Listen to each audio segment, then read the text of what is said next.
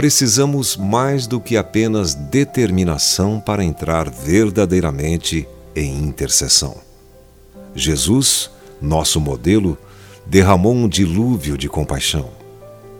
Essa era a sua única força motivadora. O poder eficaz da intercessão tem origem em um fluir espontâneo de amor e interesse. Normalmente é algo que fazemos de modo espontâneo por nossa família e nossos amigos, mas esse gesto deve abraçar todo mundo. Embora a base cristã da oração não esteja no Antigo Testamento, é lá que se encontram alguns bons exemplos de intercessão.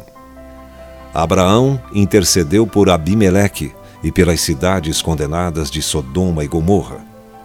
Moisés, Salomão, Elias, Ezequiel, Ezequias, Daniel, Esdras, Esther, Jeremias e todos os profetas intercederam pela nação de Israel.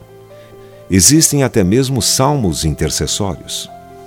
Como evangelista, sou chamado para estar diante de grandes multidões, mas não me atrevo a pregar a não ser que tenha certeza de que orações de intercessão tenham sido feitas em favor dessas multidões. Antes das reuniões, os obreiros vão para os locais das cruzadas e passam várias semanas lá, especialmente para preparar o terreno através da intercessão. Os cristãos desses locais são recrutados e instruídos a bombardear o céu com súplicas em favor das almas de homens e mulheres. Na verdade, quando essas equipes de intercessores batem na porta do céu, isso acrescenta peso às orações de dezenas de milhares de pessoas ao redor do mundo, para que as almas daqueles no meio da multidão possam ser salvas e libertas. Durante nossas cruzadas evangelísticas, um espírito de oração e intercessão inunda minha alma, muitas vezes me fazendo saltar da cama às três horas da manhã.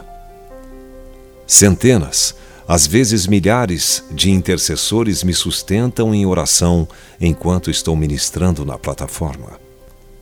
Tudo isso atua sobre meu espírito, elevando-o, assim como uma forte corrente de ar quente faz subir a águia. Olho através daquele mar de rostos e me regozijo pelo fato de que a mão do diabo foi arrancada para longe de seus ombros. Esta é a coisa mais importante que você pode fazer pelo nosso ministério: interceder em oração.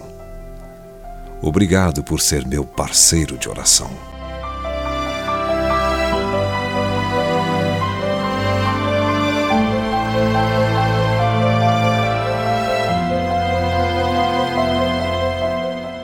Se você foi abençoado com esta palavra, compartilhe ela com alguém. Esta devocional foi extraída do livro Devocionais de Fogo, do evangelista Reinhard Bonk, fundador da Cefam, Cristo para Todas as Nações.